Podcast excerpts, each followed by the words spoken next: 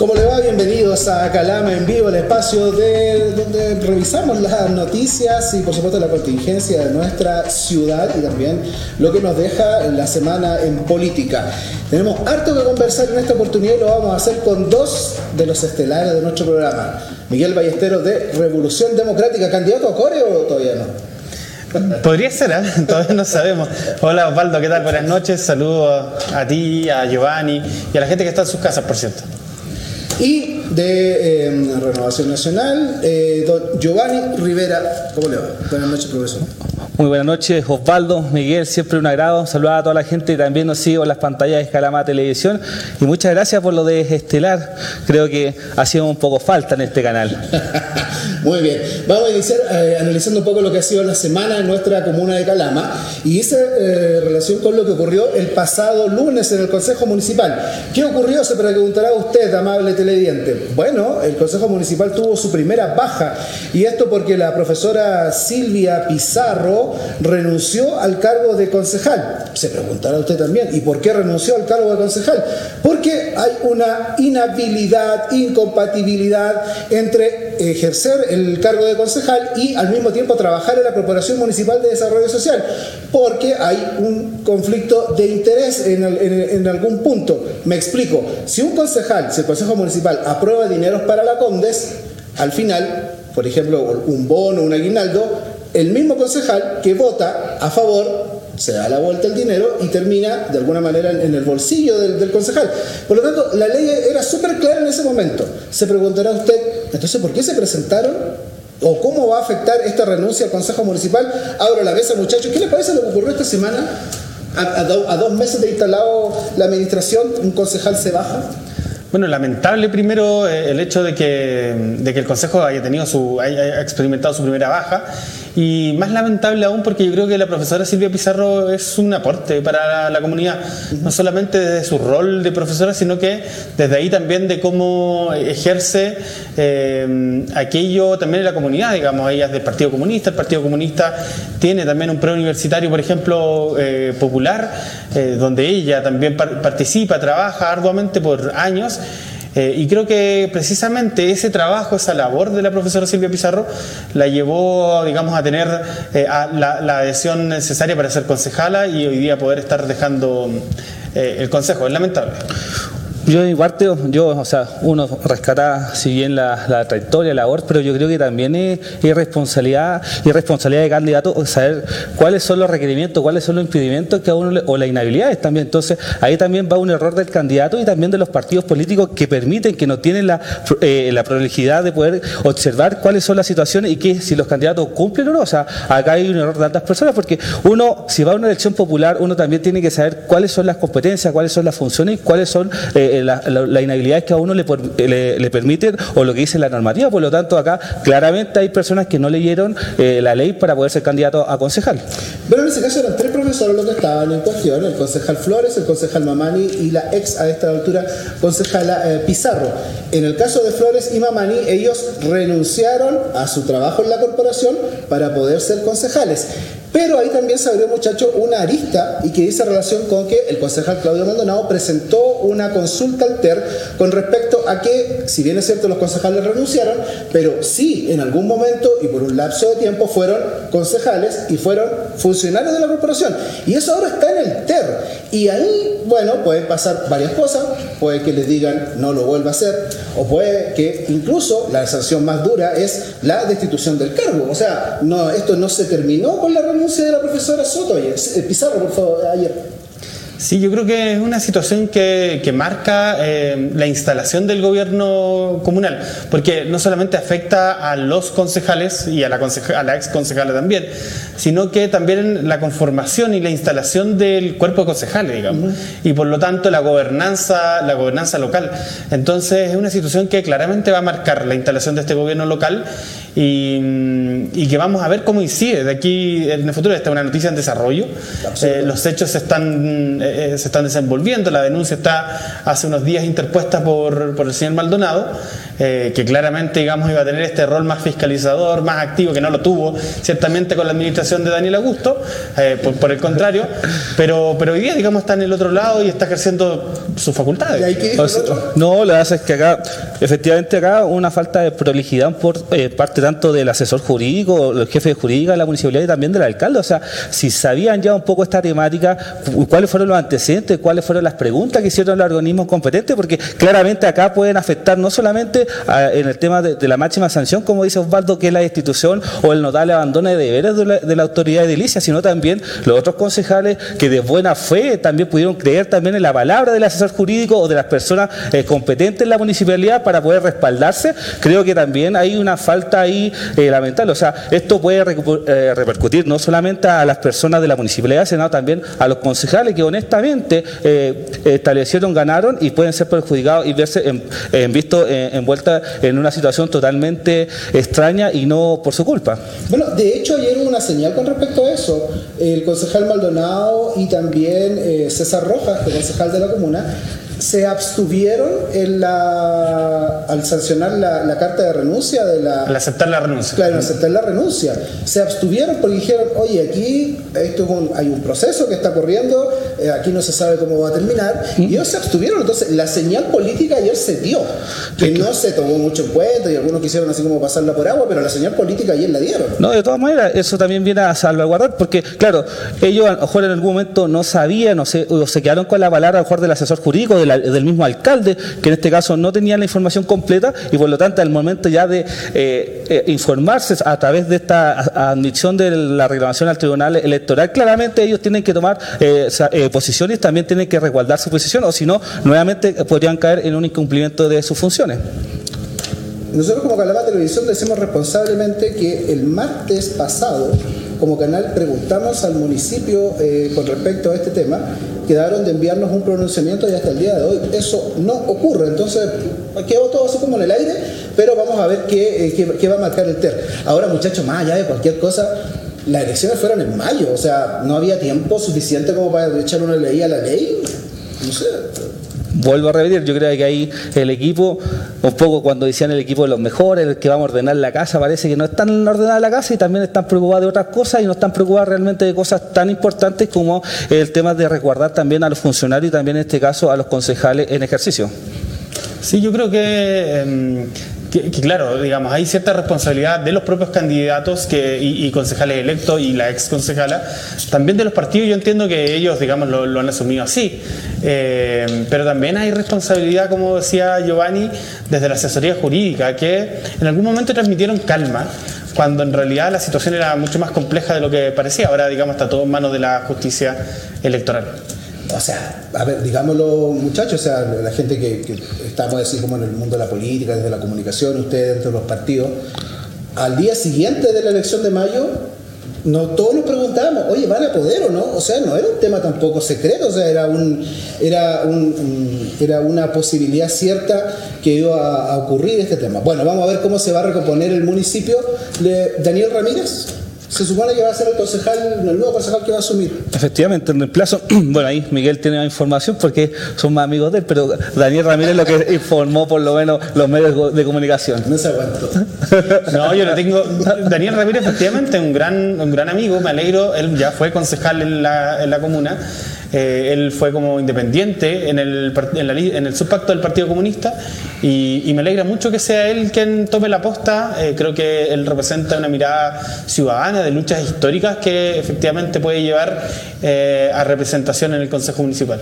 Sí, el, sí, Daniel Ramírez, por supuesto, un político destacado, estuvo mucho tiempo también, muchos años haciendo política, estuvo en el movimiento ciudadano. Después vamos a conversar del movimiento ciudadano en algún momento, lo vamos a analizar y, cómo quedó el movimiento después de que para la elección municipal manifestó claramente el apoyo eh, por el actual alcalde, cuando se suponía que el, el, que el movimiento ciudadano era político y nunca se iba a casar con ningún candidato. Bueno, lo, lo a conversar más rato.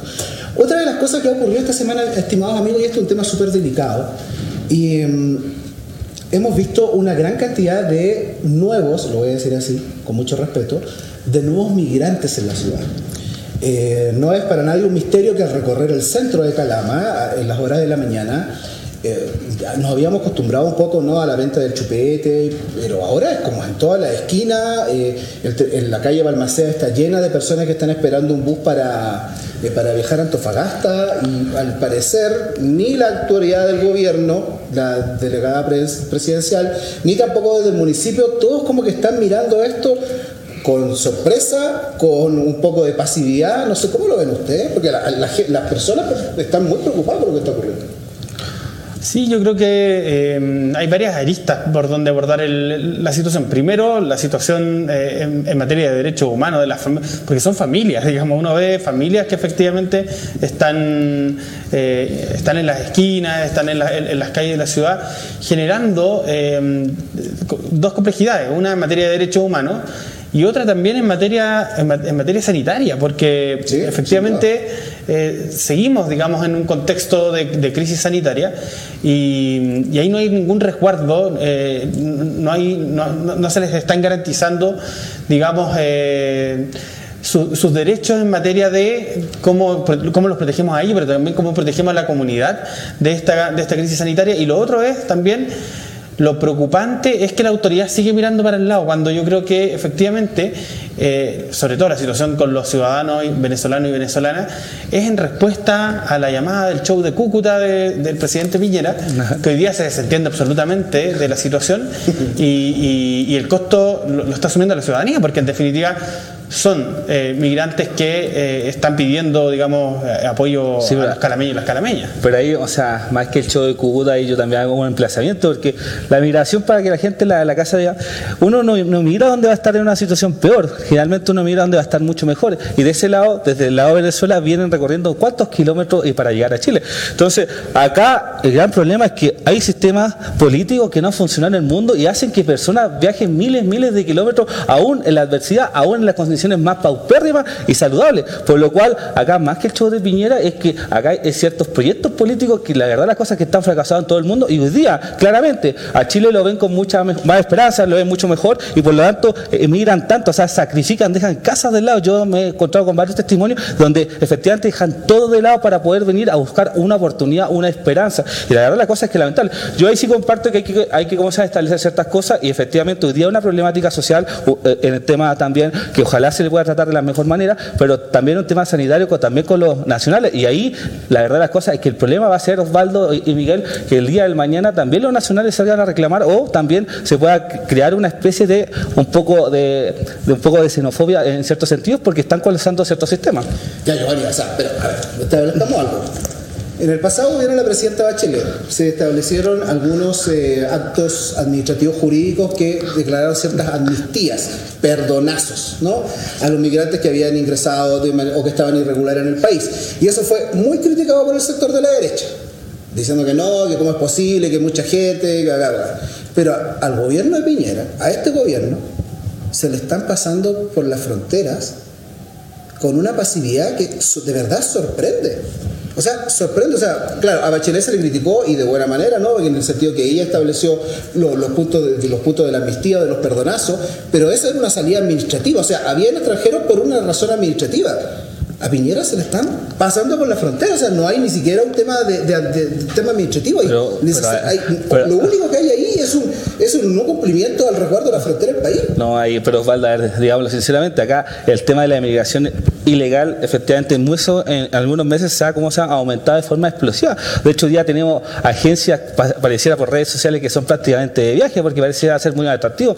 Yo en su momento lo denuncié, este tipo de prácticas que ocurrían principalmente en Oyagüe y, y también ocurrieron en Colchán Ahora, efectivamente están sobrepasados porque hoy día el uso de ciertas fuerzas, el mismo tema de derechos humanos, también está súper controlado el tema de la policía. ¿Qué pasa, Osvaldo, si en, medio un carabinero o, una fuerza policial le dice que no pasa y pasa igual y ocurre un tema de un disparo, una cosa así? Hoy día, lamentablemente, cierto sector político ha cuestionado tanto el uso de la fuerza de la arma que la verdad las cosas es que hoy día tenemos a todas nuestras policías sin poder defenderse y sin poder defender el país. Está chuteando el córner, pues, Giovanni. Está chuteando el córner, porque si efectivamente hay un ciudadano eh, eh, proveniente, proveniente de Venezuela, que es, lo, que es lo que más hemos estado viendo estos días.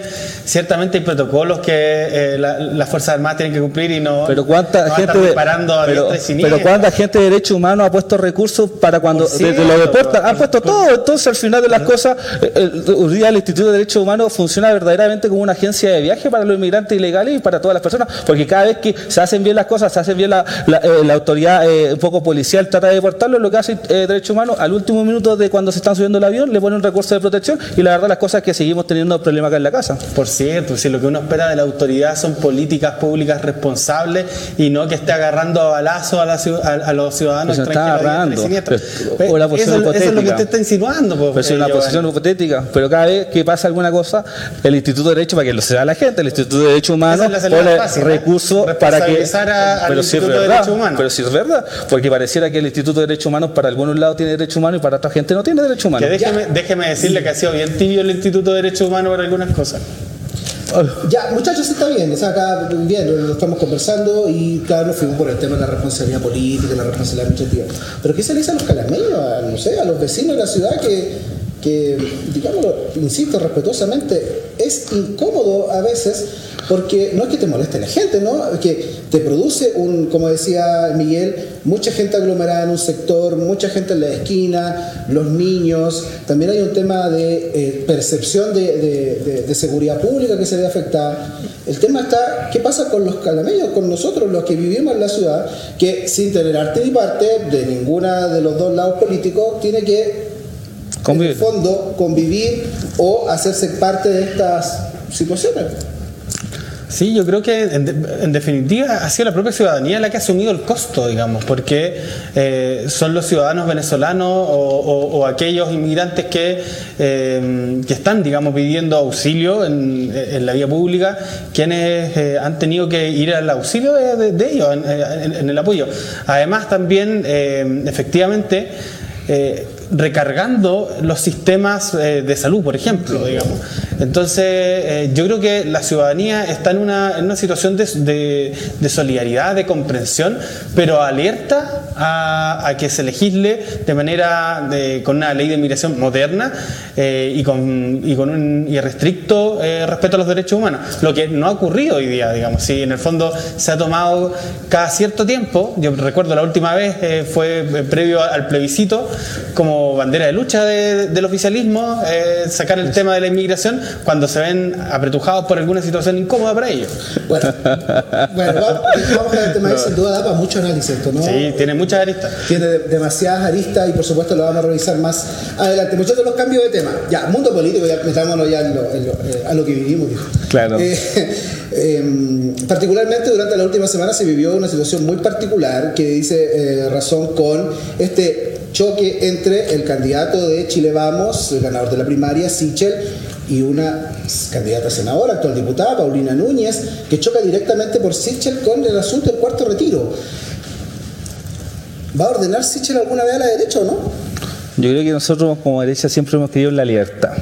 Y bajo ese mismo argumento, cada uno tiene la opción de poder elegir efectivamente si el cuarto retiro es lo mejor o efectivamente no. Por eso también somos libres y también acá no hay un patrón de fondo quien ordenar, eh, mi querido. Sichel dijo que lo estaba vigilando. Pues. Pero ahí yo creo que se equivoca comunicacionalmente, yo creo que tiene que darle la libertad a ciertos parlamentarios, efectivamente hay convicciones y hay, hay creencias que uno cree, o sea, en este caso, si efectivamente acá estaba Paulina Núñez muy valientemente dice que va a llegar al cuarto retiro, la verdad las cosas es que a lo mejor también círculos cercanos de ella también le, manifiesta que esto a lo mejor eh, de verdad es, es interés regional, porque nuestra región, a diferencia de otras regiones, yo creo regional, pues Valdo estamos viendo en una época de región, por lo cual, y es lo que dijo ella, así que yo no tengo por qué eh, imputarle algo que no, no ha dicho. Entonces, ¿Y por qué los retiros anteriores no, fueron apoyados por la.? Pero fueron todos apoyados. el, único que estuvo entre la juicio a lo mejor fue el primero que se abstuvieron, pero los demás, el segundo, el tercero, todos votaron a favor. Entonces, ahí también para decirle a la ciudadanía. Ahora, efectivamente, si usted lo ve técnicamente, lo han dicho todos los economistas, este cuarto retiro, ¿a quién beneficio? Hay cuatro millones de personas que son los más pobres, que ya no tienen fondos previsionales.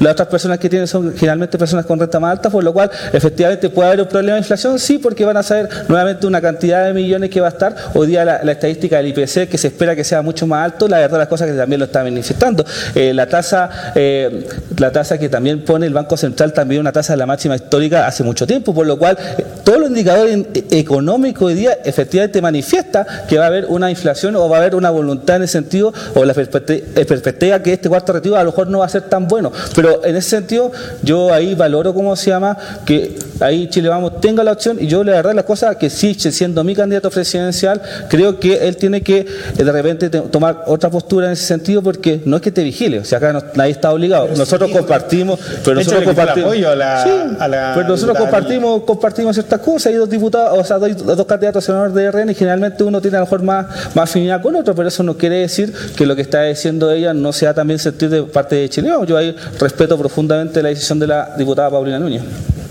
Y para este lado, hace cuatro semanas el candidato Boric decía que sí al cuarto retiro. empezó diciendo que no. Después dijo que sí. Después dijo que estaba en reflexión y en el día de hoy dice que sí de nuevo, pero con indicaciones, entre esas el pago de impuestos a las personas que lo reciban para que constituya renta. Y ahí también hay un criterio regional o electoral. No, yo creo que lo que hay es em, una mirada respecto de cómo impacta también en el futuro de, las pensiones eh, y pensando también en, cómo ha estado, o más bien no ha estado, eh, el gobierno asistiendo a los ciudadanos en el contexto de la crisis económica producto de la pandemia. Lo que se decía de parte de, eh, de Dignidad es que en la medida que hubiera un IFE que tuviera mayor cobertura, que además pudiera aportar mayores ingresos a las familias que todavía están sufriendo la crisis económica de la pandemia, no tenía sentido el cuarto retiro. Pero la situación no ha mejorado. De hecho, hoy día ingresó un nuevo, un nuevo proyecto el gobierno eh, para hacer contención al cuarto retiro, que hay que decirlo, digamos, es, ahí nomás, es como final de cumbia.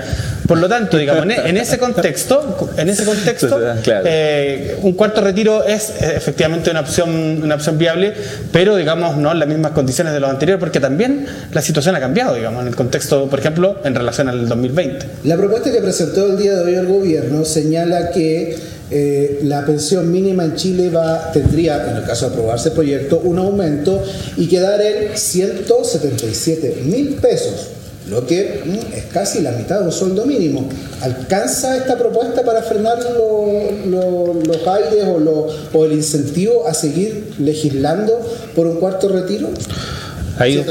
No, o sea, siempre las pensiones que están eh, dependiendo también de la calidad de vida de cada ciudad y también el costo de la de vida de cada común. En el caso de nosotros, claramente 170 mil pesos acá en Calama es un poco nada.